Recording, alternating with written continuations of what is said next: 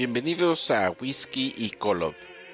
En este podcast platicamos de experiencias de gente real en su búsqueda independiente y personal de la verdad en la Iglesia de Jesucristo de los Santos de los Últimos Días.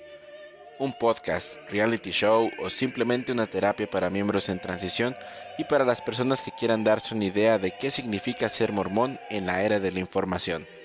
Sírvase bien frío. Salud.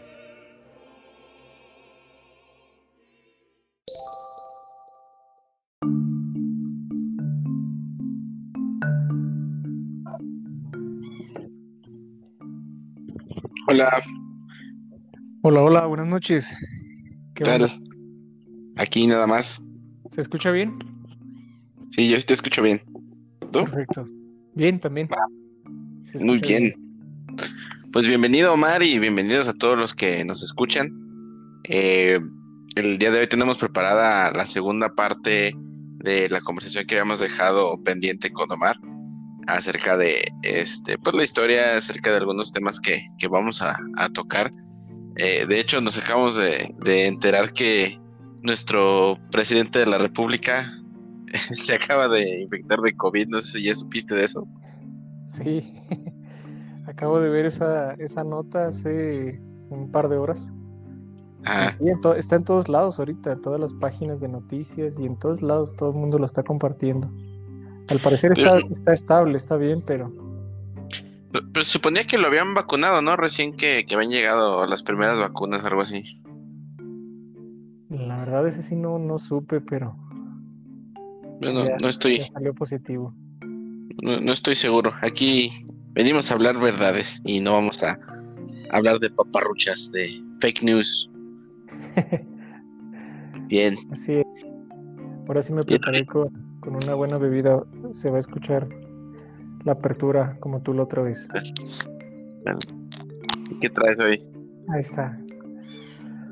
Una Michelob, Ultra Spicy Piña, a ver qué tal. Ah, mira, esa, no la había visto. Salud, salud. Aquí tengo una carta blanca, un tarrito de carta blanca. Excelente bien helada. Está haciendo un poco de calor acá, no sé si, si allá para el, norte también está haciendo calor o tienen frío qué. Mucho frío, mucho frío acá, pero apenas en estos días de repente se, calmó, hace calor otra vez en las tardes y en la noche como que sigue haciendo frío, pero menos. Sí, son las nueve y media estamos a 22 grados, no es común para esta temporada. Exacto, sí, es, es por eso que, que acá igual está un poquito relax ahorita, está a gusto, me agrada a mí. Sí, sí. Bien, pues eh, comencemos, Omar. Eh, habíamos hablado la, la, vez anterior acerca de este cómo estábamos llegando a nuestras conclusiones y en qué momento llegamos a, a platicar cada uno de los, de los temas, ¿no? De las, las diferentes cuestiones que, que nos llevaron a, pues más que, cuestionar, a, aprender o, a comenzar a, leer otras fuentes distintas, inclusive de los mismos ensayos de, la iglesia sobre eh, poligamia, sobre eh, restricciones en el sacerdocio, sobre diferentes versiones de la primera visión, inclusive hay hasta del juicio que se le, se le hizo a, José Smith eh, en Nabú, razón por la que después él, fue asesinado. Entonces, mm, creo que nos lo, nos lo pintan siempre con esa idea, ¿no? Del, del mártir, de eh, ir como un borrego al, matadero. Y bueno, también le falló su, su pronóstico, su profecía de que iba a morir como a los ochenta y tantos años y que murió como a los treinta y nueve, algo así, ¿no? Bueno, eh, cuéntanos cómo, este, ¿Y cuáles fueron de las cosas que tú empezaste a, ver como un pequeño refresh de, lo que estábamos viendo la vez anterior? Sí, exactamente. Pues es que es un, es un abanico de, temas que son muy importantes e interesantes y, que increíblemente durante tantos años de en lo personal de mi vida, pues yo creía y tenía a José Smith como alguien muy, muy grande, quizás hasta la persona, como dicen en Doctrina y Convenios, y como presumen mucho en la iglesia, es el que ha hecho más por la salvación del género humano, exceptuando solo a Jesús.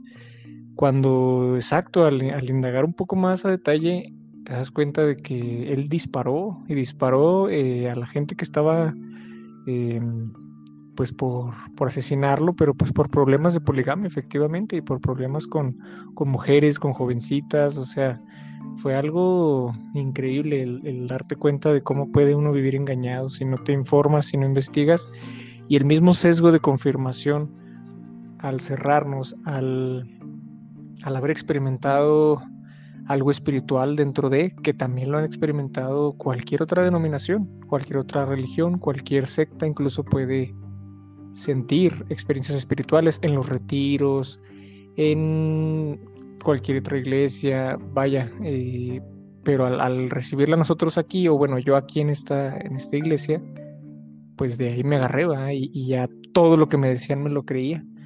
Cuando hay una historia pues muy, muy oscura hasta cierto punto y muy decepcionante de lo que pasó en realidad, ¿no? Sí, de hecho, algo curioso, el día de ayer por la noche estaba revisando en Facebook y en el grupo de, Facebook de mis compañeros de la misión, uno de los que fue asistentes de, del presidente de misión, eh, o estaba preguntando publicó una, una, pregunta, ¿no? Así de que eh, eh, compañeros o amigos, hermanos, el día de mañana tengo una clase con los jóvenes del sacerdocio erónico y quiero preguntarles qué serían tres cosas que a ustedes les hubiera gustado saber antes de irse a la misión o tres cosas que, les aconsejan para antes de, irse a la misión. Y uno de mis ex compañeros, que yo ya sabía que estaba más o menos con un pie fuera, eh, puso eh, que investigaran de distintas fuentes, no solamente las oficiales de la iglesia sobre la historia de la iglesia, que se prepararan y que se pregunten si en verdad quieren servir una, una misión sin ceder a presiones y que tenga una relación con, con Dios que no tenga que ver con la iglesia, ¿no? Y hubo varias personas, eh, gente o misioneros, ex misioneros, eh, algunos conocidos míos, otros no tanto, que comenzaron a dejarle likes y comentarios. Entonces me estoy dando cuenta que muchos de los de mi misión, que pues hasta, no sé, habíamos sido líderes de zona, gente pues con cierto rango de importancia ahí dentro de la misión, pues estamos saliendo, ¿no? Y las cantidades yo creo que eh, bien en el 2020 se pueden contar por miles las personas que están saliendo de la iglesia, no solamente los que eliminan sus registros, sino también eh, personas pues que las que podemos contarnos que pierden su testimonio por ese tipo de cuestiones porque nos sentimos eh, que hemos sido engañados muchas veces o que no se nos ha enseñado las cosas como son. O bueno, quizá la, la cuestión ha sido que desde pequeños se nos ha inculcado este tipo de, de, cultura, de conocimiento, la religión, y después nos damos cuenta que pues no es del todo cierto lo que se nos dice. Entonces creo que sí va, va a pasar un, va a haber un cisma muy, muy este estrepitoso, muy escandaloso en, la iglesia en, los próximos años. Sí, exactamente. Y, pues qué interesante eso que comentas de, que empecé y a comentar al respecto, porque sí, muchos, eh, incluso en algún artículo que, llegamos a compartir de exmos del COVID, gente que durante la pandemia, durante el encierro, se ha puesto a, ¿cómo se llama? Perdón, a, investigar. A investigar. Ah. Exacto, y, pues es algo, bueno, creo que sano para poder liberarse de, varias cosas que, no están bien, que incluso es algo de lo que también me gustaría que tocáramos ese tema de, de la culpa, que es un tema muy amplio, pero que podemos comentar al respecto algunas cosas que el traer, como dices, eso desde chiquitos, el haber creído firmemente en, una sola religión, en una sola persona o en una sola filosofía, es la palabra, pues nos lleva a, crear mentalmente barreras, eh, restricciones, nos hacen ver que, que no son restricciones, que son este, bendiciones y cosas así, ¿no? Y, y pues aquí como ahorita es lo que estaba revisando, estaba recordando de, de una, un comentario de una persona que se considera pues exmo de COVID o ex miembro, para los que no sepan, exmo significa pues como ex mormón o ex miembro, dice que es una que la iglesia es una máquina bien aceitada de propaganda y lavado de cerebros. Entonces, pues concuerdo con eso porque sí, sí está fuerte, o sea, al grado de que, como comentábamos la vez pasada, pues sí enfrenta uno de una decepción, un bajón, un, proceso difícil, hasta doloroso, que a, que a algunos hasta les ha costado su matrimonio, su relación familiar y demás, ¿no? Pero sí, sí es algo muy, este, que vale la pena comentar para que pues nuestros escuchas, nuestros amigos y la gente que, nos encuentre por aquí en este podcast pueda, pueda saber un poco más de esto. Claro, de hecho, eh, les estaba comentando que en, en, la semana recibí un mensaje en Instagram de una persona a la que no, bueno, lo conozco, eh, de hecho me cae muy bien y es miembro, a lo que tengo entendido, muy activo dentro de la iglesia todavía y me preguntó, oye, ¿cuándo sacas el nuevo episodio? Y yo como, ah, sí, nos están escuchando. ¿Qué onda? resulta que estaba buscando la canción de If You Could Have to Call of de, bueno, del coro del tabernáculo y todas las diferentes versiones, ¿no? Eh, eh, lo estaba buscando en Spotify y se encontró con el podcast de Whiskey y Colo. Entonces, este, sí me quedé con esa idea de que eh, eh, hablando de eso de la culpa, o sea, yo la verdad no tenía quizá la, eh, intención de continuar con el podcast, básicamente porque siento que es como algo que hasta cierto punto si tú te clavas demasiado en un tema, si estás sufriendo o, sabes que te, te, estás haciendo daño, no tienes como por qué continuar allí, ¿no? Y es quizá algún principio dentro de, de la, de la iglesia cuando te hablan del arrepentimiento, que no tienes por qué estar golpeándote una y otra vez con el mismo bate, con el mismo sufrimiento y volver otra vez a, a esa, ese sentimiento ¿no? de, culpa, ¿no? Sino que te arrepientes, te liberas y órale, chido, le seguimos. Eh, que volteas la página de tu libro y puedes continuar tu, tu vida en una hoja nueva, ¿no? Eh, entonces yo quería sentirme de esa manera, ¿no? Como, pues ya, no, no tiene un significado este, como una exnovia que te, que te agredió, ¿no?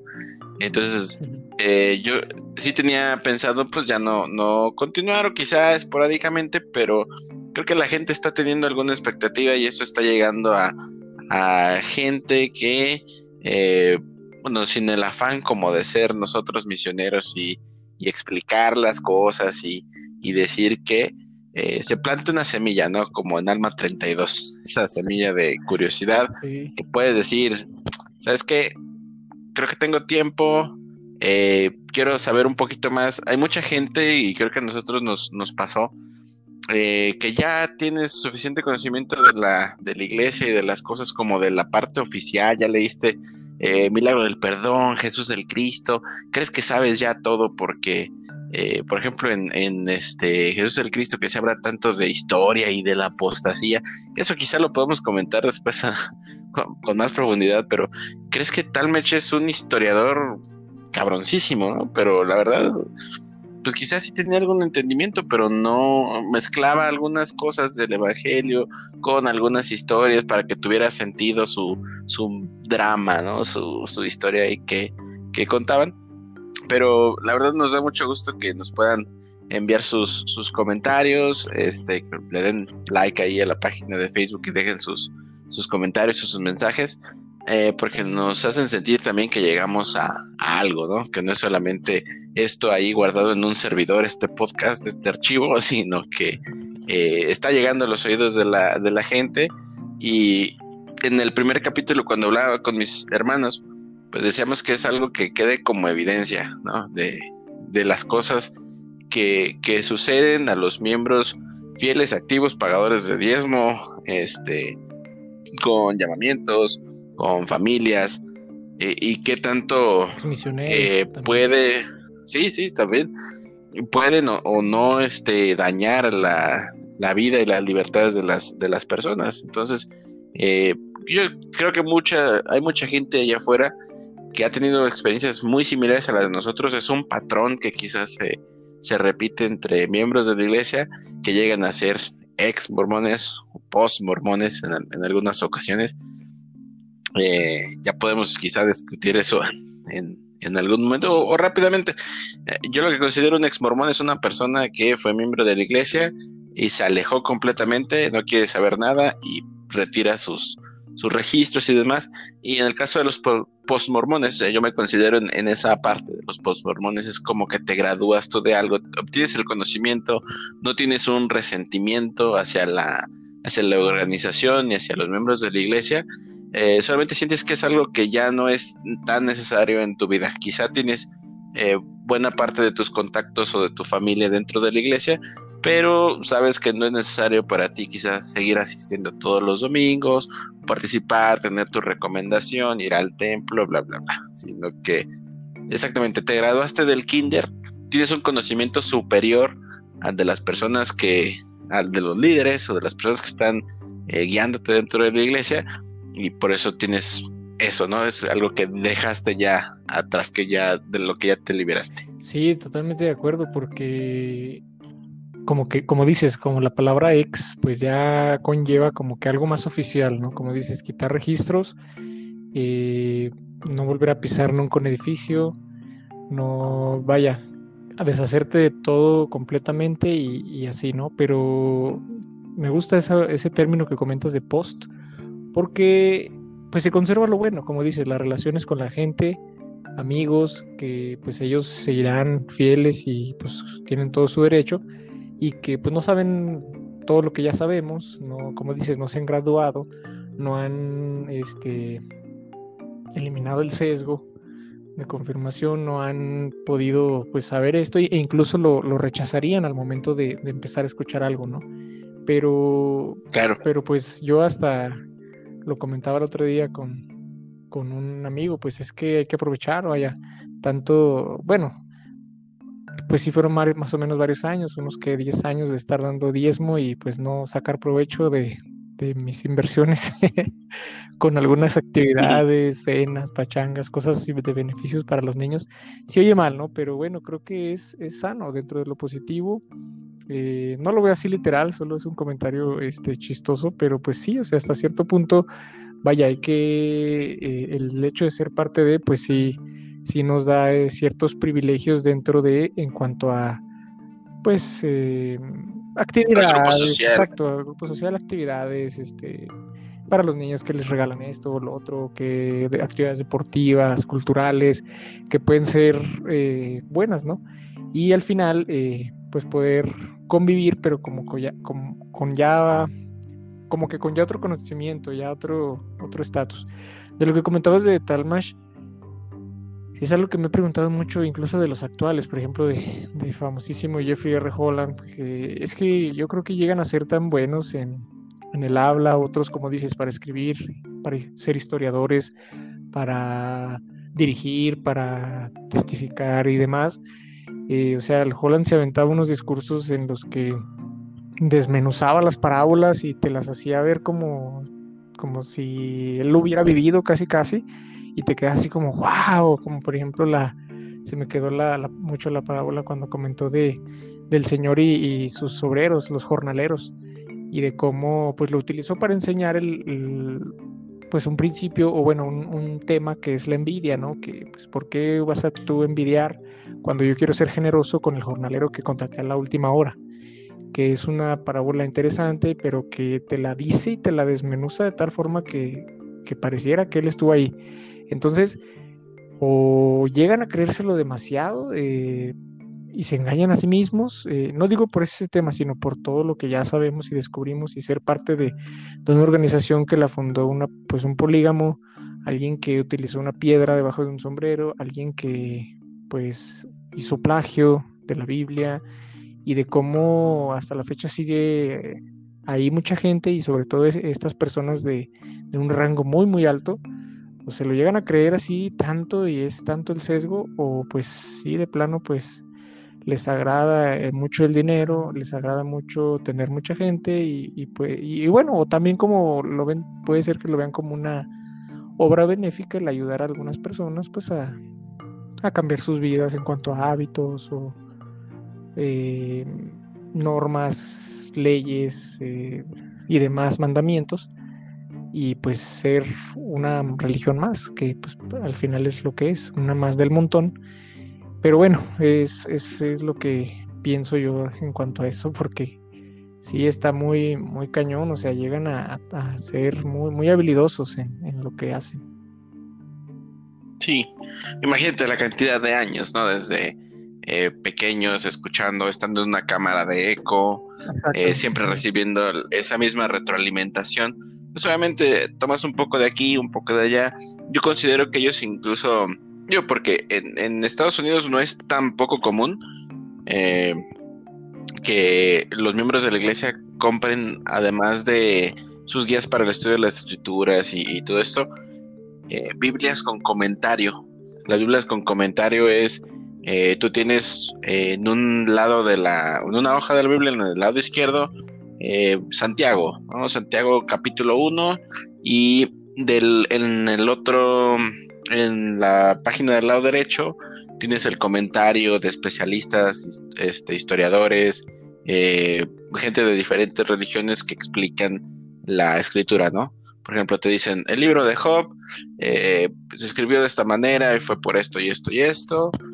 Eh, no se sabe si Job fue un personaje ficticio o real, si eso es como una cuestión de tradición para tratar de dar un ejemplo de cómo la gente debe vivir su vida para ser humildes y, pues, pues, o sea, ¿cuántas generaciones no vivimos lavadas del cerebro con el ejemplo de Job, no?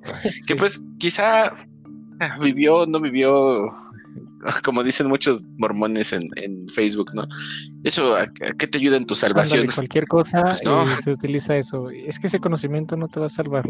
Ahorita que dijiste eso, me acabo de acordar de, del meme que compartí hace unos días, que dice, Diablos hermosa, ¿acaso eres texto religioso?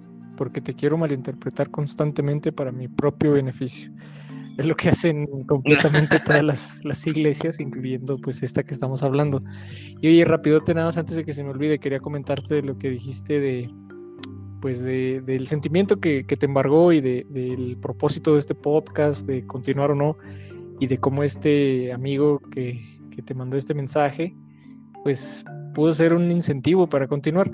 Em, y te entiendo también en cuanto al sentimiento, porque hay muchas personas que incluso, mm, bueno, no muchas, ¿para qué digo muchas? Sino una en especial, un amigo al que le comenté, em, pues piensan que es así como que, como que somos señoras sardidas, ¿no? De esas señoras que, que las engaña el marido y que le van y le dicen a todo el vecindario.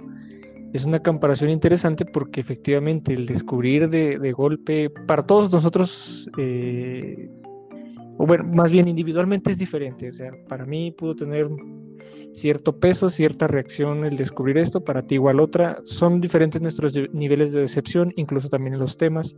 Es lo que he observado también en varias personas. En algunos sí les pega muy duro, te digo, acaban con matrimonios, acaban con su familia, le tiran machín, crean páginas, videos, canales con hate, con antimormonismo, con, o sea, se ve el odio, ¿no?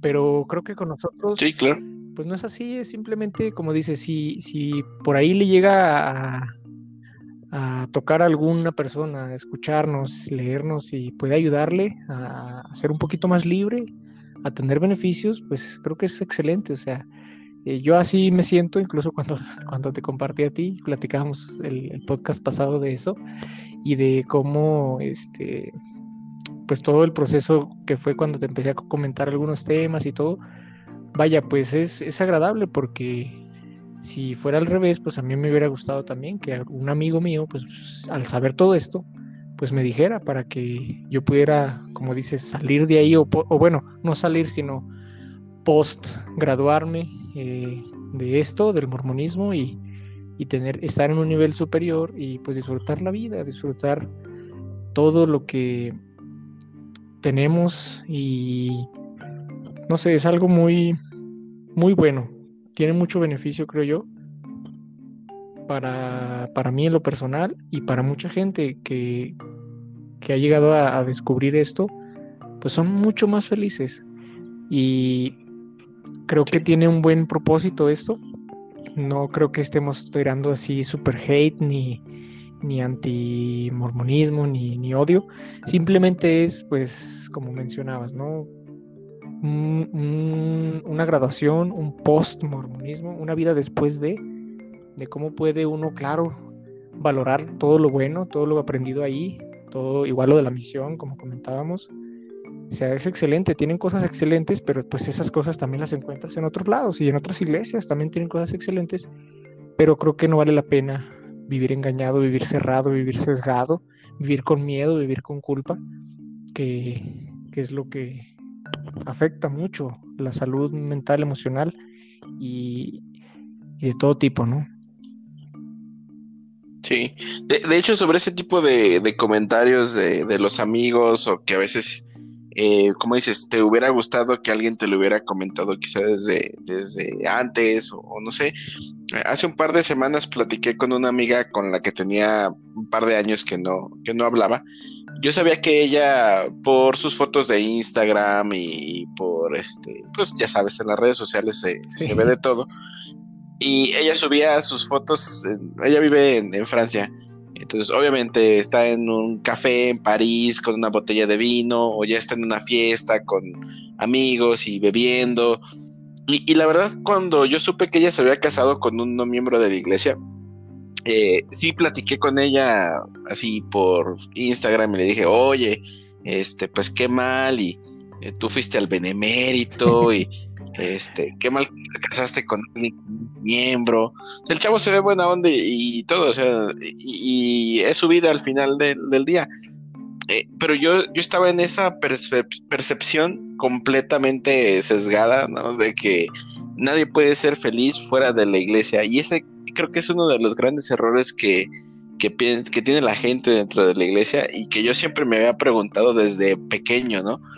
Yo decía, bueno, si la gente eh, si yo me siento feliz dentro de la iglesia, ¿por qué hay gente que es más feliz estando fuera? ¿Por qué el doctor fulano, eh, que tiene su casa, que le va tan bien, debería pagar diezmos para que le vaya mejor, ¿no? Cuando, no tiene que, nada que ver una cosa con la otra y no tenemos por qué ponerle un yugo a una persona que vive feliz fuera de. Así es. Y volviendo al, tema, hace esas, hace de esas dos semanas o tres que, que platiqué con ella, eh, le dije, ¿sabes qué? Este, se me había pasado platicar contigo, pero quiero ofrecerte una disculpa porque eh, como había actuado yo antes, ¿no? Cuando estaba, eh, ahora sí que tenía esta, esta venda en, los ojos o, este, que estaba cerrado yo a, mi tipo de pensamiento. Y ella me dijo algo que, que la neta sí le agradezco mucho o que este, digo que, que no, no, no me lo hubiera imaginado en ese momento pero me dijo, no te preocupes, yo sé que no eras tú. O sea, que era el pensamiento que te habían instalado en, la mente, ¿no? O sea, que no era eh, yo humanamente o, mi, o sea, como que mi esencia, porque nos conocemos un poco bien. ella sabía que yo no era así, que era solamente como yo, ex, ex misionero, este, eh, obrero del templo y así como que super sacerdocio y este, y este rollo. Este, y eso me, ayudó a mí a, reflexionar y pensar, bueno, es que este, eh, todos tenemos esa parte buena, ¿no? Pero son los principios o las cosas que nos enseñan, la cultura en la que estamos, la que nos hace eh, pervertir las cosas, la realidad, ¿no? Pervertir la, realidad. Eh, y a todo esto, al final del, del día, pues este, quedamos en, o, nos, pues sí, acordamos esa, esa parte, ¿no? De que eh, ella ya sabía, inclusive desde que estaba en la prepa, en el Benemérito, que todo esto era una, farsa. Y, y sí le, reclamé de cierta manera, así como tú dices, ¿no? Eh, ¿por, qué no me, no me dijiste antes? Si tú ya sabías desde que nos veíamos físicamente en la Ciudad de México y este, íbamos a museos y ese rollo, Así como de, oye, ¿por qué no me, comentaste si tú ya estabas mucho, no sé, afuera, afuerísima, ¿no? En home run. Y me dijo que es un camino que, que llega para la gente, o sea, quizá no llega para todos, pero que cada quien tiene su manera de, verlo, ¿no? O, su manera de, recorrer ese camino. A ella le llegó antes, a mí me llegó tiempo después. Eh, no te digo que quizá me hubiera gustado que hubieran sido 10 años antes o 5 años antes, porque la verdad creo que una de las experiencias en las que podemos eh, pues concordar es que la misión es, es bueno, es, es algo que, que, sí te enseña, eh, pero que no es algo que, que no puedes o sea, que es exclusivo de la iglesia, sino que tú puedes ser una buena persona y servir a los demás en tu propio vecindario, a, la gente de, tu propia comunidad, sin tener que llevar esa, ese uniforme corporativo de la, de la iglesia o que la gente te identifique como un, como un misionero. Eh, puedes ser un misionero, puedes ser un buen cristiano o una buena persona, un buen ciudadano en tu propia cuadra. Y entonces, eh, digo, al, final lo que quiero llevar es que no necesitas exactamente ser un mormón eh, fiel, poseedor del sacerdocio y pagador de diezmo para que puedas ser una buena persona. De hecho, eh, es lo que hace tiempo analizaba yo con, con otras personas que, que, ya saben también sobre esto. O sea, efectivamente, si te pones a analizar, no hay nada dentro de que no puedas encontrar afuera. Claro, en diferentes lugares, por ejemplo, como dices lo que se vive en la misión, pues sí, te puedes ir también en misiones con los católicos o no va a ser exactamente igual, pero vaya, hay muchas formas de irte y de, irte a prestar servicio, de irte a, de militar, de soldado, de irte y vivir experiencias también bien interesantes y, y, hasta cierto punto hasta sagradas y milagrosas y ayudar a la gente, ayudar a tu pueblo, a tu país y, entre otras cosas, igual por ejemplo, pues los principios de autosuficiencia, o sea, hoy en día lo puedes obtener todo afuera.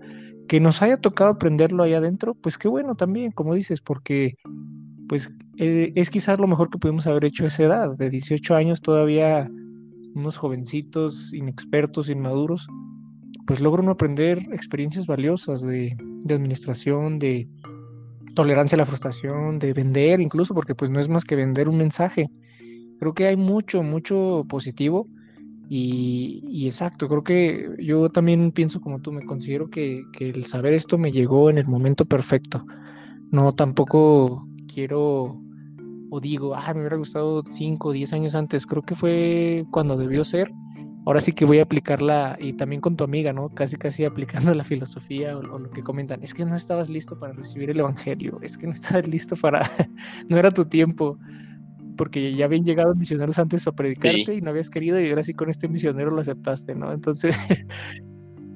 ah, como el investigador eterno. no está listo todavía y que sembraste la semilla. Es que es algo similar, porque exacto, si te lo hubiera dicho ella antes, pues quizás tú la hubieras rechazado muchísimo y, y igual yo, o sea, como que es algo que pasa y qué bueno que pasó, más bien qué bueno que no pasó después, eso es lo que sí estoy agradecido y de lo de que haya pasado antes, pues no hay problema. Y, sí, tampoco, no, o sea, gente que conozco que ya haya sabido de esto, pues no siento así como que, ah, ¿por qué no me dijiste? Sino más bien, este, por eso yo estoy haciendo esto, porque digo, si fuera al revés, pues a mí me hubiera gustado que, que me lo dijeras, sin reclamarte, pero pues por eso yo lo estoy haciendo, ¿verdad? por eso yo te estoy compartiendo de todo, de toda esta situación.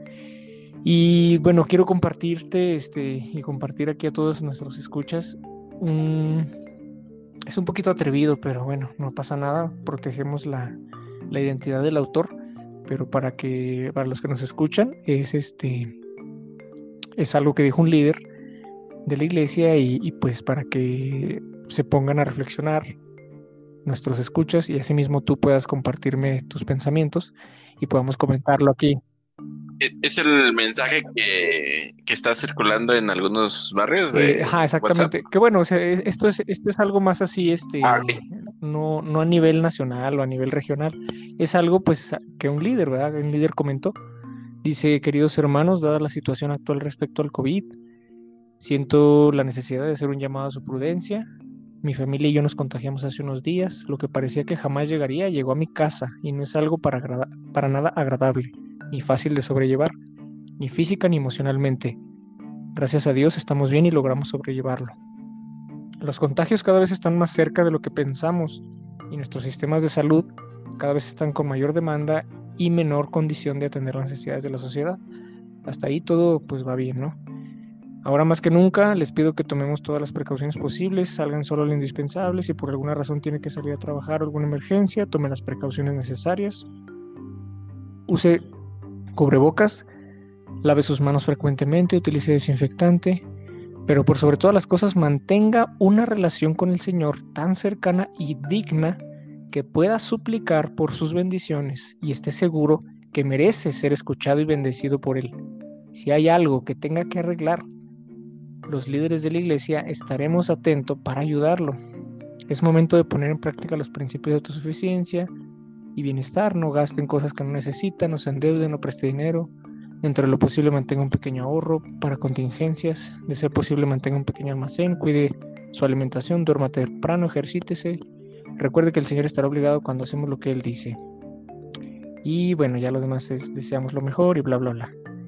Ahora, ¿qué, qué puedes tú compartir respecto a, este, a estas instrucciones, a este mensaje que, que dio un líder?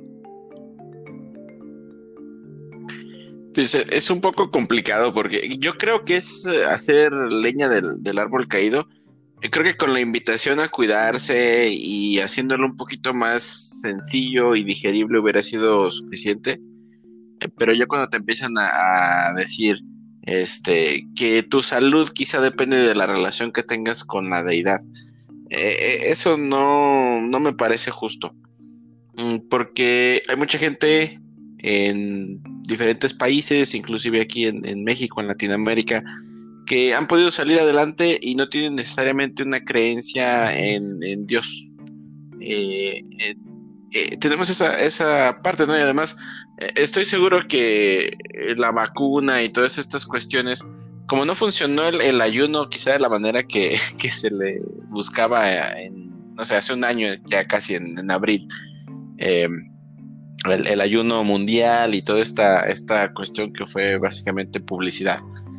Eh, ahora creo que sí va a haber muchos miembros que estén pensando, ah, pues es que ya tengo la vacuna y ha sido porque se contestó el ayuno y las oraciones del profeta y eso.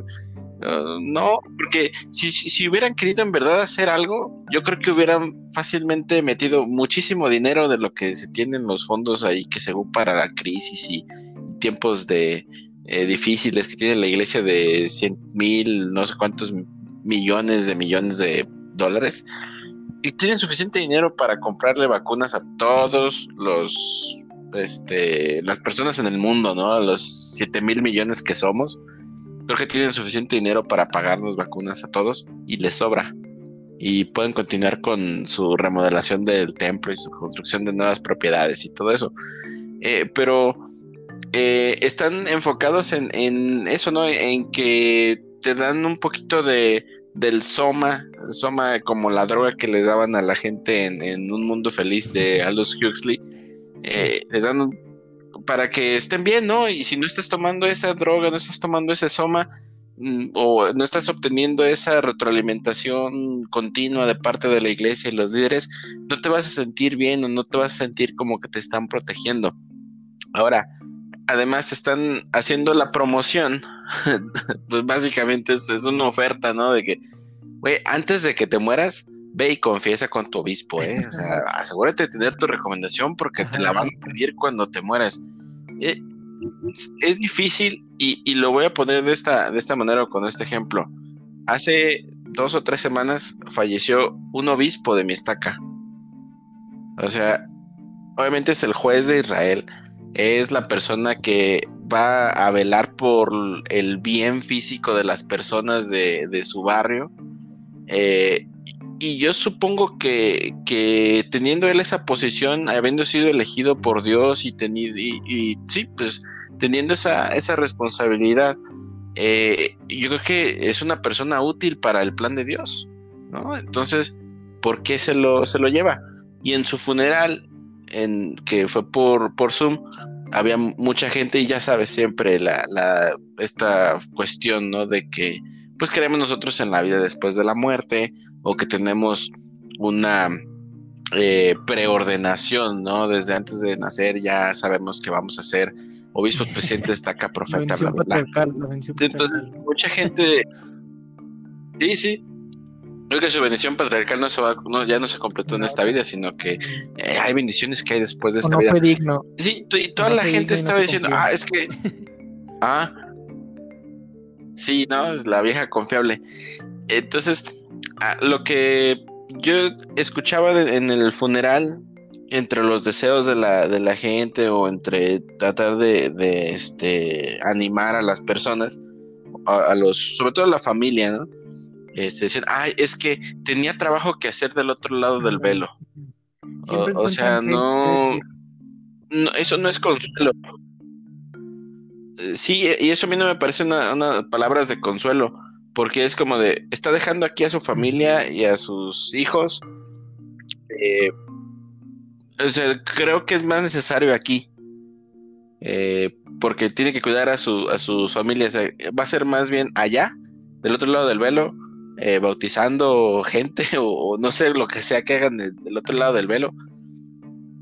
Ahí se me hace como un poquito de, de inconsciencia de, de parte de tanto de los líderes como de la costumbre que tenemos de, de hablar de esa manera en Sí, los, en los es funerales. es increíble todo lo, lo- vaya, eh, de, de un solo comentario o de un solo suceso, ya eh, como miembros, llega uno a ser capaz de, vaya, nuestra mente empieza a trabajar y empiezas a crear escenarios y panoramas posibles y, posi- y valga, bueno, otra vez, perdón por repetir, este, viendo posibles, este, respuestas que de tal forma pues nos hacen que nos la creamos, o sea, atreviéndonos a, declarar como que el porqué, el saber el porqué de, en este caso, por ejemplo, de ese fallecimiento, o el saber del porqué del COVID, es que no, es que como miembros necesitamos arrepentirnos y mejorar, necesitamos leer el libro de Mormón, es que no estamos valorando lo que tenemos, es que ya vienen eh, los siete sellos, de hecho apenas platicaba con, con un amigo que es consejero y, y lo respeto mucho y pues son nuestros amigos, pero pues empezó a compartir que tuvo una conferencia en Zoom con un 70 de área y que comentó que yo no estuve, pero comentó que, que les dijo que ya, ya, ya están los tiempos aquí a las puertas, que ya van a empezar a abrirse los siete sellos, los siete ángeles, que ya va a tocar el primero. Y vaya, todas estas profecías del Apocalipsis y mezcladas con, pues, con las revelaciones de José Smith y Doctrina y Convenios, o sea, ya están infundiendo el miedo, infundiendo el miedo que para que se arrepientan, para que arreglen las cosas, para que si te fijas es, es lo increíble.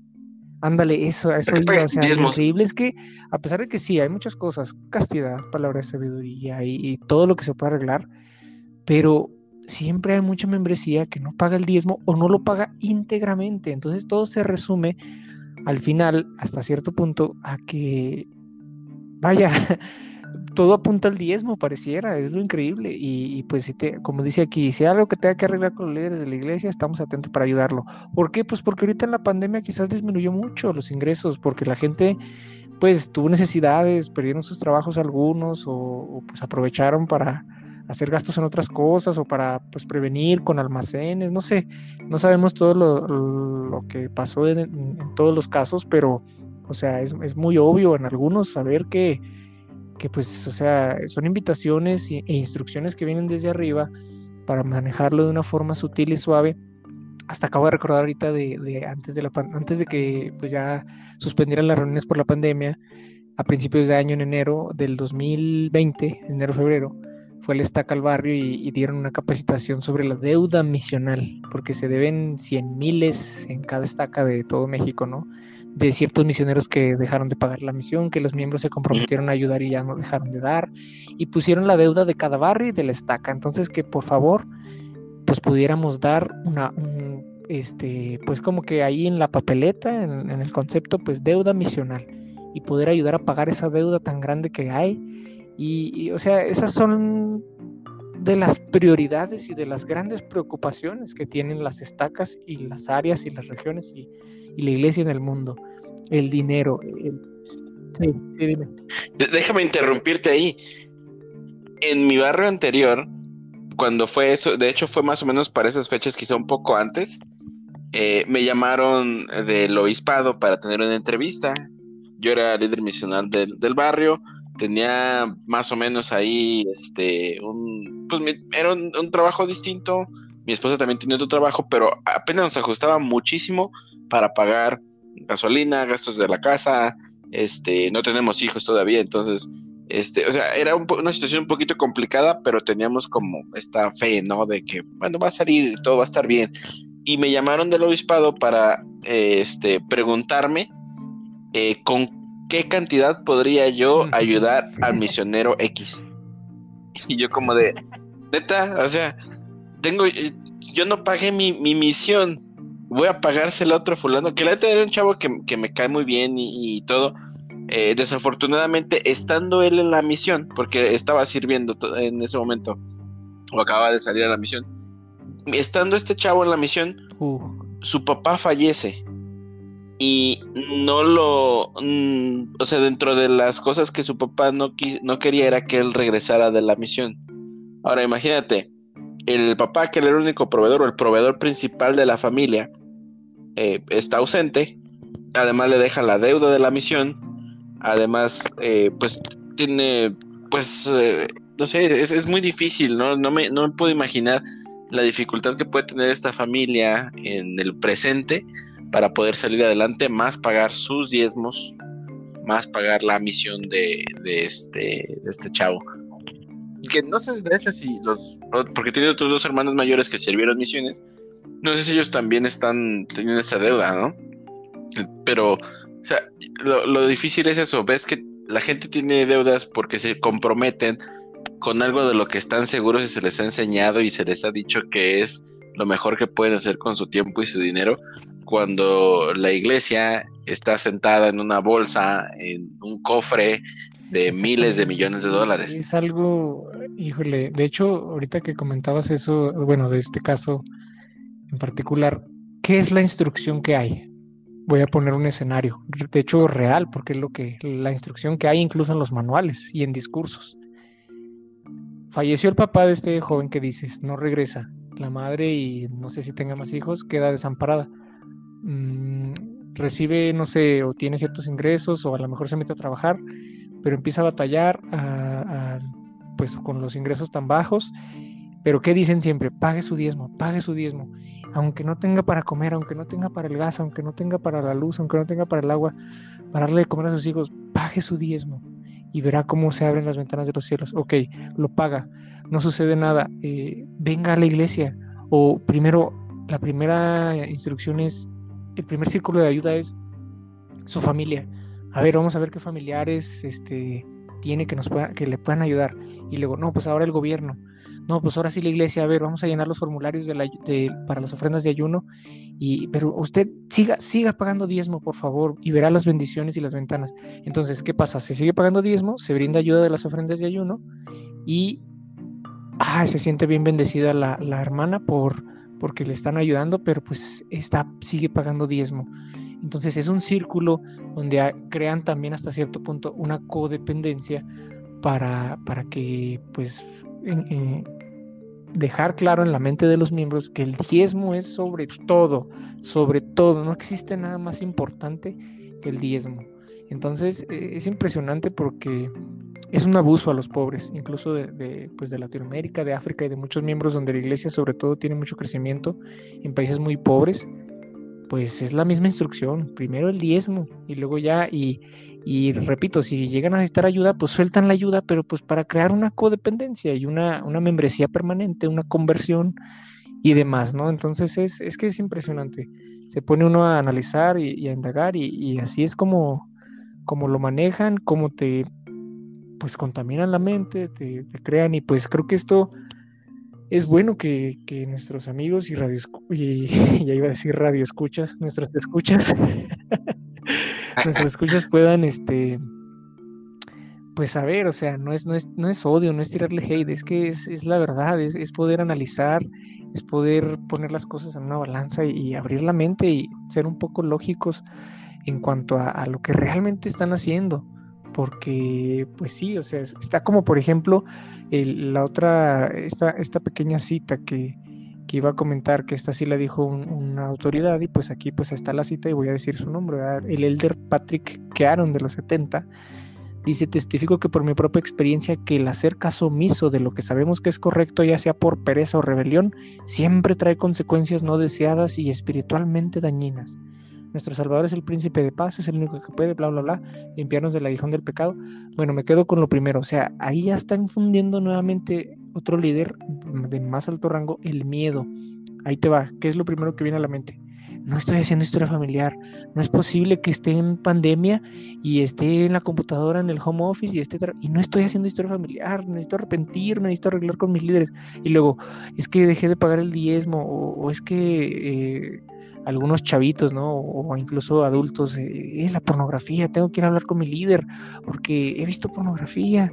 Este, y ya se, se sienten como las peores personas del mundo porque no llegan a la perfección porque no se están pareciendo más a Cristo, porque están este, pecando de, por omisión, porque deberían hacer más, deberían estar predicando el Evangelio, aún en pandemia, las redes sociales, inundarlas de mensajes de, de, la iglesia y del mormonismo y de soy feliz, lo vivo y me encanta y, y esto y lo otro. Y, llega a haber una, culpa y una, sensación de que no estás dando todo y, El Salvador espera que des todo, si no, no vas a llegar. Y, de todas maneras, aunque no alcances la perfección, ya después la alcanzarás. Y o sea, es increíble la, lo fuerte que llega eso y es por eso que dice el líder en el mensaje que dije anteriormente, si tiene algo que arreglar, por favor arreglo. Y ahí van, ¿verdad? O a veces, este, pues sí hay problemas más gruesos a veces eh, también, ¿verdad? Con infidelidades y matrimonios rotos y demás.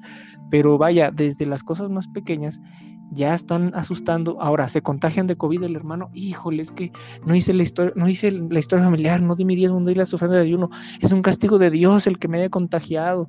O sea, estoy este, exagerando un poco, pero a la vez no, porque más bien estoy actuando porque es la realidad, la triste realidad de la contaminación mental y de lo fuerte que, que es esto en la mente de los miembros por parte de mensajes de los líderes y que, vaya, crean un montón de escenarios de culpabilidad, de, consecuencias, y como lo dijiste hace rato en un principio, eh, o sea, cuando mucha gente nada que ver con la iglesia se ha contagiado y ha salido, o gente que a lo mejor hasta, como decían también muchos, o sea, todos los que andan en la calle, los vagabundos, toda la gente pues en pobreza extrema y, algunos ahí alcohólicos que andan ahí este, pues vagando por las calles, no les pasa nada y, pues ellos no son de ninguna iglesia y andan ahí teniendo eh, sin cubrebocas y, o sea, es lo impresionante que, no puedes estar diciendo que es un castigo de Dios porque no, no hiciste la historia familiar o no hiciste este, el ayuno o no predicaste en, la, en el Facebook.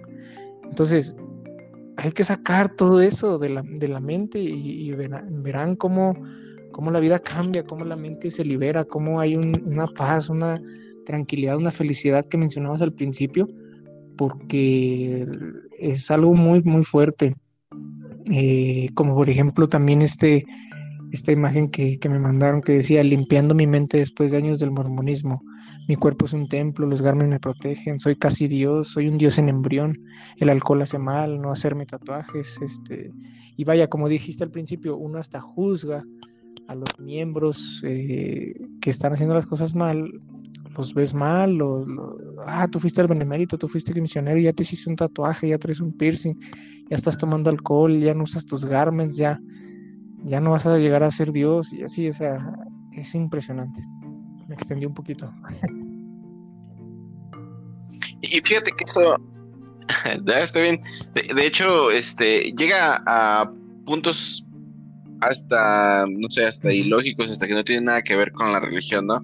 Gente que la iglesia llega tanto su orgullo por creerse superiores que este no sé creen que, que son mejores por tener más que los demás. Como tengo un coche nuevo no eso me hace más justo que, tú porque el señor me bendice más que a ti no mírame. Y eso también viene o, o eso pues sí de cierta manera es producido por los mismos líderes. Porque si tú llegas a un barrio nuevo que fue lo que me sucedió a mí llegas a un barrio nuevo, estás este, recomendado por tu obispo anterior de cierta manera, porque dice, ah, no, sí, chambea en su, en su, eh, su llamamiento, eh, paga bien su diezmo, acaba de cambiar de coche, compró casa. O sea, yo cuando llegué a este barrio, porque compré mi casa, y, te lo juro, yo, yo sentía, yo sentía que en cualquier momento, desde que yo llegué al barrio la primera vez, que en cualquier momento me iban a llamar al obispado. O sea, no, no, no es algo que yo diga, ah, es que fue el espíritu, sino que yo desde, desde que recuerdo he tenido como ese tipo de, sensaciones, o uno lo sabe, ¿no? Por eh, los comentarios, porque de pronto te llama, el obispo llegaba a llamarme a las 10 de la noche, me pasaban entrevistas cada domingo. La cuestión por la que me pasaban entrevistas cada domingo era porque yo sí era como muy fan de la serie de Game of Thrones y era lo, pasaban los domingos en la noche. Y este me entrevistaba mi obispo para saber por qué él veía yo la tele los domingos en la noche. Y digo, ah, pues ya se va a acabar, le quedan tres capítulos. Mire, de aquí a un mes voy a dejar de, ver la tele los domingos. Ajá. Y de Game of Thrones empezó la NFL y pues todos, Oye, pero como que, los domingos ahí. como que hoy, no. Como que también uno mismo se engaña, o sea, sí sabe, sí, sí sabe uno, déjate digo por qué, porque sabes, sabes los requisitos, o sea, sabes que el ser un SMAPI, un, un sacerdote de Melquisedec pagador de diezmo íntegro, es lo que más le importa a la iglesia, o sea, en la misión uno aprende de todo eso también también para las posiciones de liderazgo, de, líder de distrito, de zona asistente. O sea, bueno, ahí no, influye el dinero, pero por ejemplo, sí la obediencia a las, a, las normas y demás. Pero ya en, en, cuanto a, a, lo que dices de un obispado, o sea, exacto, te vieron que llegaste, que estás casado, que estás joven, que tienes trabajo, que eres autosuficiente, que traes buen carro o traes carro, que compraste casa o lo que sea. Y, y, y revisan inmediatamente tus, tus registros en cuanto a si eres pagador de diezmo parcial o íntegro, qué cantidad estás pagando para saber más o menos sacar un tanteo de cuánto ganas y pueda ser un buen ejemplo de autosuficiencia cuando se requiera para, hablar a los hermanos, ¿no? Entonces, es así como que tú mismo sabes que ya traes los requisitos, por eso sientes y por eso sucede, porque eh, es eso, o sea, es pura, pura, hasta cierto punto un tanto elitista o pues un, tanto pues este lógico al, saber cómo se maneja esta iglesia. Ahora, imagínate cómo estaba la situación, que yo sentía, pues sí, cierta presión porque tenía que cumplir con mi llamamiento, pero mi llamamiento también requería ciertos gastos para los cuales yo no estaba ni preparado ni, pues dispuesto, sí, porque tienes esa venda, ¿no? Pero, imagínate, eh, los martes teníamos eh, que llevar a los jóvenes al templo. Entonces, yo me salía del trabajo a las 5 de la tarde y me iba con mi esposa al templo a recoger a los jóvenes. A veces participábamos ahí sin comer o mal comidos. Este, me iba de, pues ya me llevaba mi, mochila y, y mi ropa para el templo en la cajuela eh, mi esposa se salía temprano de su trabajo porque ella salía a las seis para ir a recoger jóvenes y llegando al templo, este, la presidencia del templo o la persona que estaba encargada ahí de, los obreros eh, nos, hacía que nos quedáramos doblando toallas y doblando todo y los jóvenes esperándonos afuera a veces lloviendo. Eh, bueno, pero además de eso, o sea, déjate que la gasolina, el tiempo, este, todas las cosas que, que tú puedes tener pendientes, descuidas a tu familia. Y además había muchas veces en que las hermanas, las, las mamás de los y los papás de, los jóvenes nos reclamaban, ¿por qué no me traen a mi hijo acá hasta mi casa? Y no manches, hermano, vive a lejísimos, ¿no? 20 minutos más después de, mi casa. Y, o sea, está bien que, traten de, que los jóvenes estén ahí, pero además los jóvenes también se perdían sus tareas. Este, eh, los jueves, además, la mutual. ¿No? Y la mutual también salías del trabajo, tienes que llegar a la capilla, abrir. Eh, a veces había actividad, a veces nadie tenía preparado nada, la persona que se le había asignado no tiene la actividad lista. Otra vez estás mal comido, estás gastando de tus recursos para este, comprar eh, refrigerios, eh, digo, había una dedicación enorme, ¿no? Para ver qué tanto eh, pueden echar mano de ti, porque pues el sacerdocio es servicio, eh, vas a recibir bendiciones, ventanas de los cielos. Y sí, ponle que sí puede ser este, de cierta manera recompensado por la misma vida, por lo que das vuelve. Eso lo creo, pero también creo que hay otras formas de hacerlo eh, ayudar directamente a las personas con formas este, a veces más provechosas. No digo que, que, todo lo que hagan ahí en la iglesia no es provechoso, algunas cosas sí, pero otras no. O sea, tú sabes que hay cosas que, que son inútiles, que, que, también son cosas que nada más es perder el tiempo, que, que pues es invertir tiempo en enseñar doctrina que pues falsa. Vaya, ese es el problema, que, pues estás dando mucho y pero pues porque están aprovechándose de, de tu buena fe y de tu de pues sí de, de, que traes en la mente eso de que sacrificio por sacrificio se dan bendiciones. Sí. Sí o, o, inclusive esa parte no cuando estás en el en el obispado eh, llega a veces gente que pide ayuda no sobre todo ayuda económica de que no pueden pagar la renta o que necesitan dinero para eh, comprar alimentos o, alguna situación en la que necesitan efectivo inmediato, ¿no? Entonces, ya sea por mala costumbre de los misioneros o que los miembros, eh, sobre todo algunos miembros inactivos, están ah, pues dispuestos a, ir a la capilla solamente a pedir ayuda. Entonces muchas veces a mí me tocó que mi obispo me dijo, oye, ¿no traes 500 pesos para darle a la hermana fulana? Yo, híjole, pues sí los traigo, pero a ser mi gasolina de mañana y bueno, aquí está. Luego te lo pago. Nomás necesito sacar y, este, pues obviamente sacas del presupuesto o de ofrendas y haces.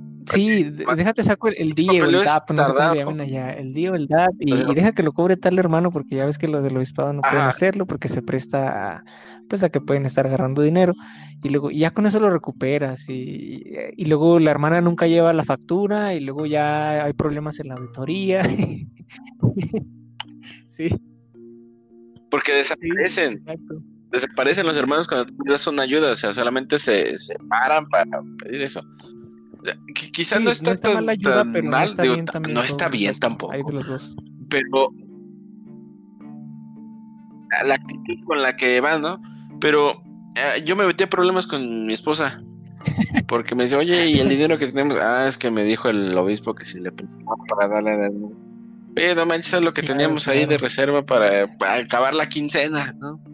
Bueno, no proveerá de hecho, la tarjeta de crédito tuve, para echar bueno, Los problemas que tenía con mi esposa, eh, eh, bueno, no, no que tuviéramos broncas este, entre ella y yo así mal, sino que más bien ella con la iglesia, era que, pues eso, o sea, las reuniones bien larguísimas y, llegar ya bien tarde a la casa a veces y y luego pues ella con los niños o, se arruinaba una cita de ir al cine, ya sabes, invertirle tiempo a tu familia por estar en reuniones que no se llegan a nada. Ya después yo sí, antes incluso de saber todo esto, ¿eh?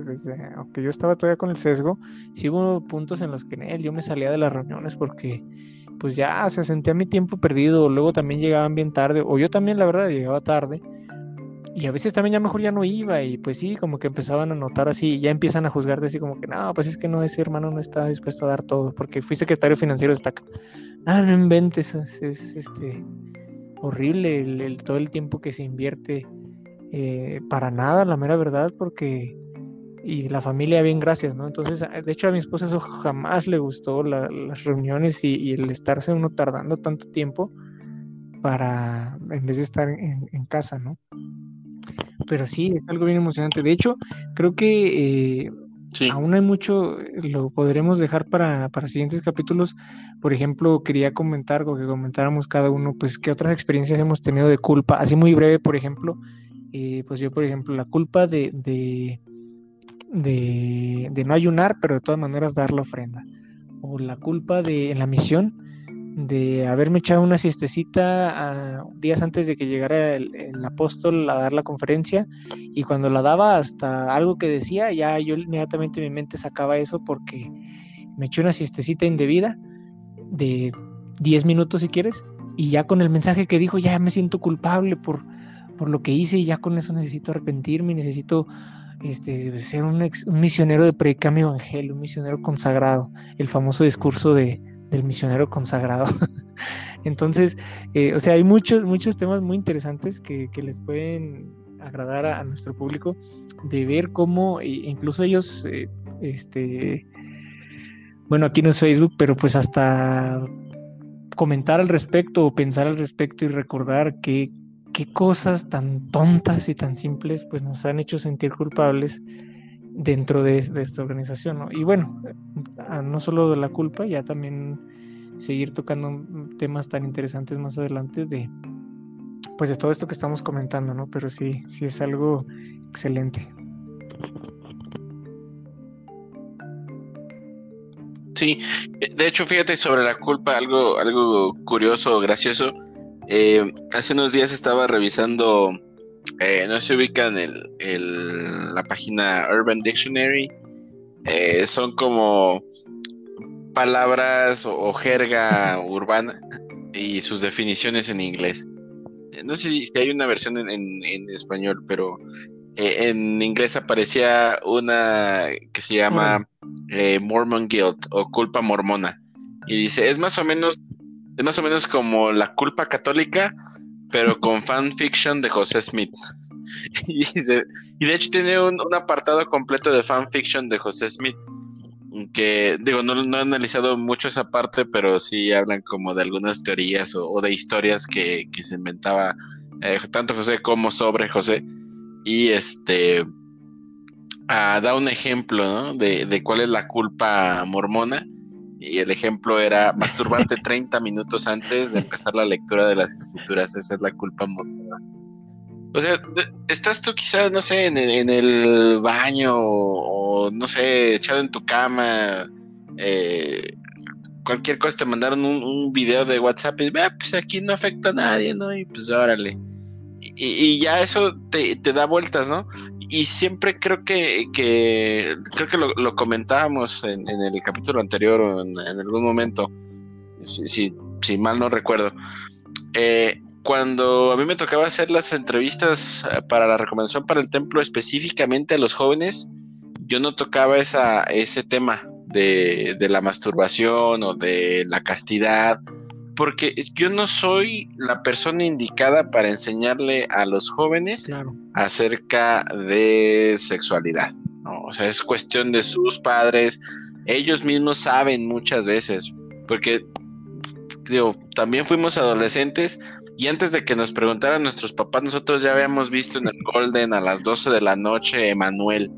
O ya teníamos a los amigos que tenían un DVD portátil y este llevaban a la hora del receso atrás del salón de matemáticas ya tenías acá el, DVD y estabas viendo Cleopatra, ¿no? O sea, cosas que, que como miembro de la iglesia no estás acostumbrado o lo ves como algo prohibido. que, que, tú, encerrado en una oficina con un jovencito, eh, aunque tú estés chavo, eh, o bueno, una jovencita, tener que estar hablando de eso, ¿no? No, qué pena. Sí, qué pena para ti y, para el joven, o sea, ¿en qué posición lo, pones tan, tan incómoda? Cuando, pues, no sé, quizá yo creo que una de las maneras en las que puedes evitar tanto violaciones, que, de hecho es algo que, ocurre mucho con la cultura japonesa. O sea, por eso los, con los japoneses es tan común que tú ves a los, a los chavos, eh, tanto viendo este caricaturas o anime de hentai, que es pornografía fantástica desde, eh, no sé, eh, colegiales, o de hombre, mujer, colegialas y demás, hasta monstruos, ¿no? Así el típico pulpo con 25 tentáculos penetrando a la, mona china. ese tipo de cuestiones sirve en la cultura japonesa porque es una manera en la que ellos pueden expresar la sexualidad sin tener que recurrir tanto a violaciones, asaltos, a este acoso hacia las, las jóvenes. Previene mucho esa, esa cuestión. Tampoco te voy a decir que estoy yo consciente 100% de que es algo sano y que es algo bueno, pues quizá todas las cosas en exceso está mal y puedes llegar tú a ser enfermo y depravado y estar todo el día viendo pornografía y pensando en pornografía. Eso está mal, pero quizá un escaparate en el que muchos de los jóvenes, y yo estoy consciente que todos en, alguna manera u otra, eh, hemos pasado por esa situación, sobre todo en la, en la juventud, ¿no? De, que te llega la curiosidad, eh, de que te platicaron, ¿no? De que te estás autodescubriendo tu cuerpo, cómo funciona, qué hace. Pero creo que a todos, sobre todo nuestra generación y generaciones anteriores, nos tocó ver el, el folletito este de solo para hombres jóvenes Y, de hecho, en la portada solamente venían varones jóvenes, blancos, rubios, ¿no? Eh, eh, eh, esa, esa, no sé, es la culpa, ¿no? De que te dicen, tu cuerpo es una fabriquita, no la toques, no hagas que salga este el precioso líquido seminal de tu cuerpo, ¿no? Eh, lo vas a poder hacer o este tienes que, preservarte para, para cuando te cases y además el cuerpo tiene una válvula para que cuando hay excesos salgan solas, ¿no? O sea, cuando como cuando tienes un sueño líquido, un sueño húmedo, ¿no? Sueños líquidos es de Ana, estoy pensando. Pero bueno, tenía un compañero en la misión, ahora que comentamos eso, que una vez se despertó y el vato estaba súper feliz, ¿no? Dice como de, me, qué bueno, manches, estuve la mejor noche de mi vida, y yo, ¿qué? ¿Dormiste muy a gusto? que No, me desperté y estaba mojado, tuve un sueño húmedo, yes, ¿qué, qué onda? Era un joven que, pues, su familia de generaciones pioneros y, demás.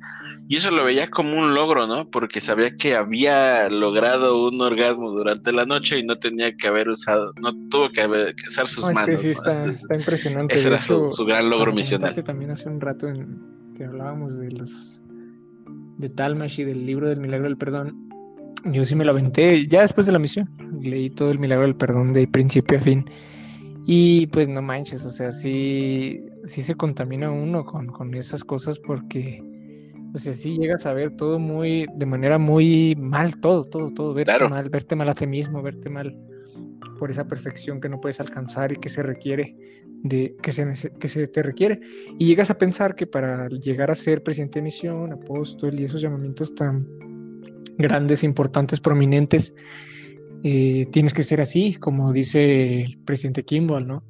Y cuando no, pues simplemente es que si eres gringo, si eres un hombre de negocios, si sabes manejar negocios, si has tenido una carrera exitosa, incluso aunque seas converso, de ya grande, porque me acuerdo de varias autoridades generales en la, en la conferencia general discursando y compartiendo que son conversos a los 25, 28, 30, o, que no le, no me tocó servir una misión porque soy converso y ya me ha pasado mi edad, pero de todas maneras bauticé a un montón de gente y bla, bla, bla.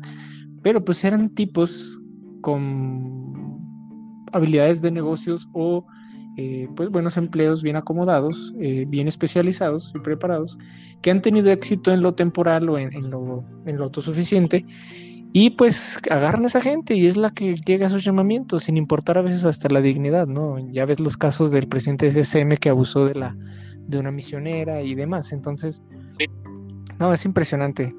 Oye, no me. Ajá, dime, dime. Un claro caso.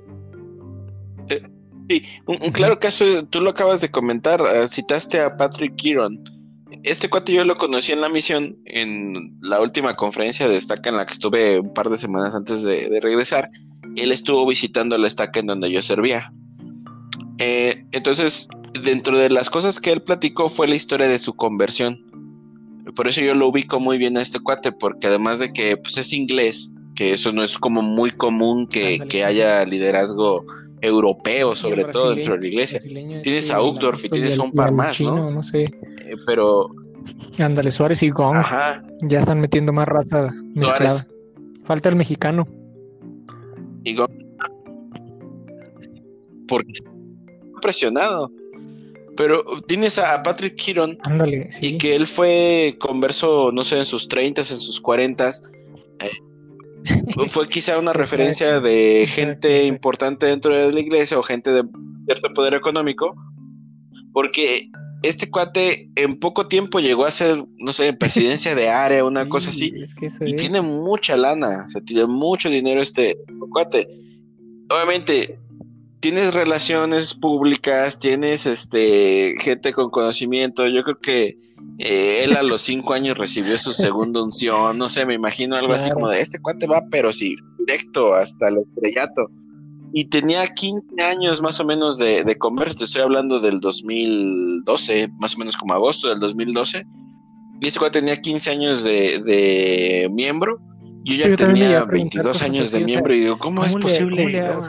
¿Qué tan fuerte fue su conversión de estos cuates que, que, ya son 70, ¿no? Pero luego ya los oyes, estaba haciendo mi doctorado en la Universidad de Yale, o estaba, entré a BYU con una beca, o bueno, decidí que mi familia y yo necesitábamos, este, pues dar más para el Señor y, me aceptaron en BYU y hice mi maestría y mi doctorado y ya eres autoridad general.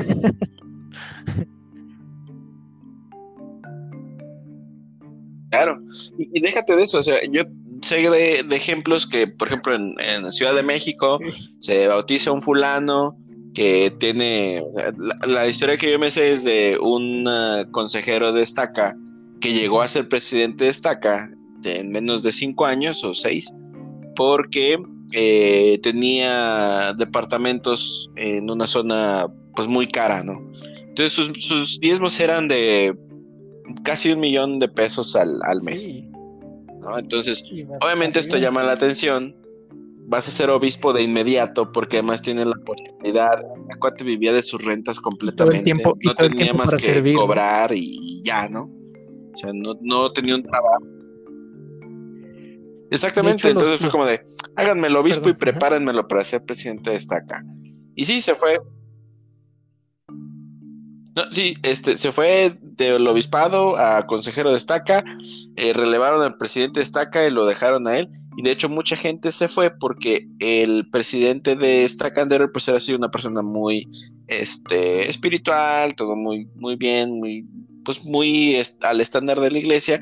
Y cuando llega este cuate, pues se ve el cambio, ¿no? Así como que reduciendo actividades, la gente no se siente tan cómoda, él no tiene mucho conocimiento del, evangelio como de la, historia de José la carne, ¿no? ¿no? le dio tiempo a este, buscar información y contaminarse, ¿no? Para la iglesia. Sí. Sí, claro. Entonces es eso, ¿no? O sea, eh, sí tiene mucho que ver el, dinero en, todo esto. Es como los, los billetes de, bueno, creo que lo leí en algún, de algún autor, de algún filósofo, que decía que hacía falta en el eh, lema de los billetes de los dólares, ¿no? En vez de ser In God We Trust, debería ser In Gold We Trust. Dependiendo de la cantidad de dinero, tú no vas a ver a una hermana que sea presidenta lo sea de socorro de un barrio, de una estaca que viva por debajo del nivel de pobreza. Lo pintan como el campesino pobre, pero actualmente no hay pobres en, en, como dices, que lleguen a esos llamamientos, como se supone que incluso en la Biblia y en Jesucristo y los pobres siempre y todo, pues eran los, los meros meros. Pero, o sea, aclaramos también, aprovechando, pues no estamos diciendo que el dinero sea malo, ¿verdad? Obviamente, simplemente es que te pintan de una forma las cosas, pero la realidad es otra y por eso hay tanto dinero acumulado con los diezmos y por eso eso es lo que más les interesa y no es correcto en un tema así de religión, o sea, eh, no te lo hacen creer que todo es por revelación cuando todo es por dinero. Eso es lo que está mal, el, ocultar todo ese tipo de cosas dentro de...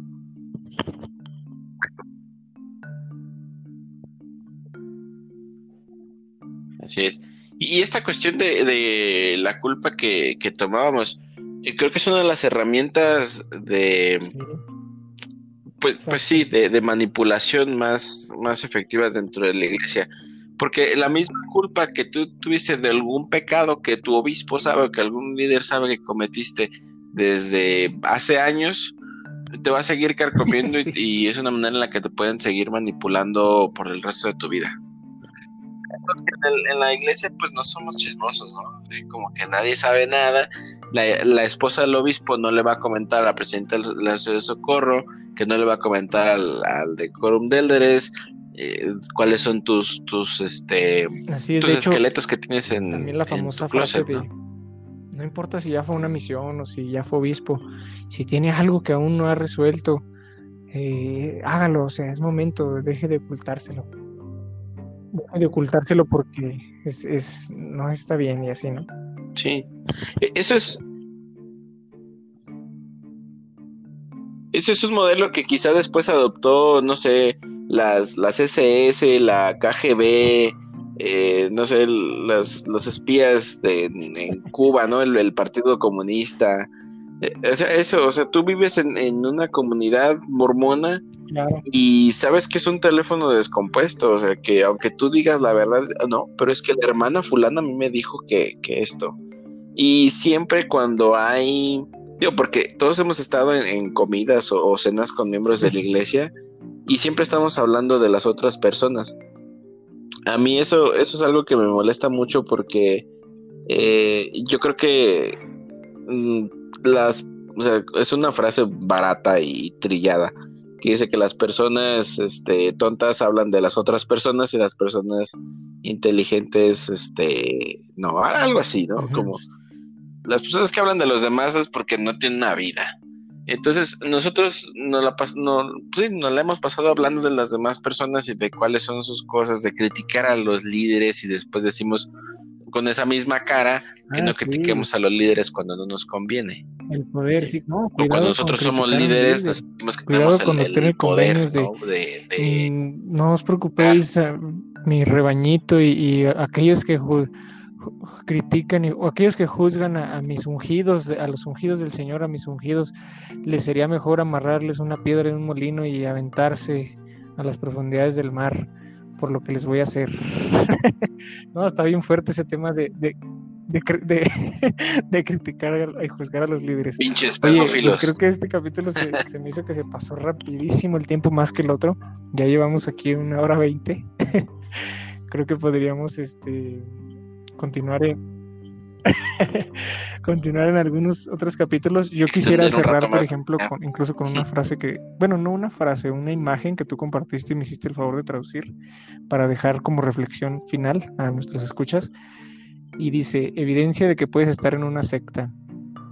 Tu grupo tiene un líder, usualmente masculino. Dos, reverencias al líder y lo haces y haces lo que te dice. Tres, tu grupo tiene las respuestas que nadie más tiene y activamente niegas que tu grupo es una secta. 4. Cuando dejas de pensar por ti mismo y permites que unos pocos selectos en tu grupo piensen por ti. Y 5. Una de las maneras más rápidas de saber si tu grupo es una secta es preguntarle a un amigo que no es parte del grupo. Así que, pues, reflexionar mucho, ¿no? Sí. Y, y esto no fue solamente un, este, hijo de vecino que, que lo dijo es eh, Neil deGrasse Tyson. Eh, para los que no lo, no lo ubiquen, es un astrofísico que es como el heredero del trabajo de Carl Sagan. es una persona, sí, es una persona que tiene un conocimiento que puede debatirle a, cualquiera, ¿no? Si, si Brandon Flowers, este, quedó pendejo con este güey de, ah, siempre se me va su, su nombre. Eh, bueno, con, un, contra un ateo, ¿no?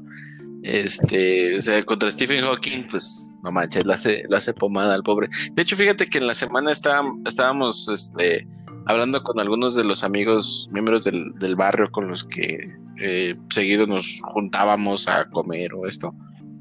Y les decía yo que a mí se me hace muchas veces un desperdicio la gente que, tiene una carrera y que decide irse a la misión como por esa parte, ¿no? De que es que la fe y el Señor te va a bendecir.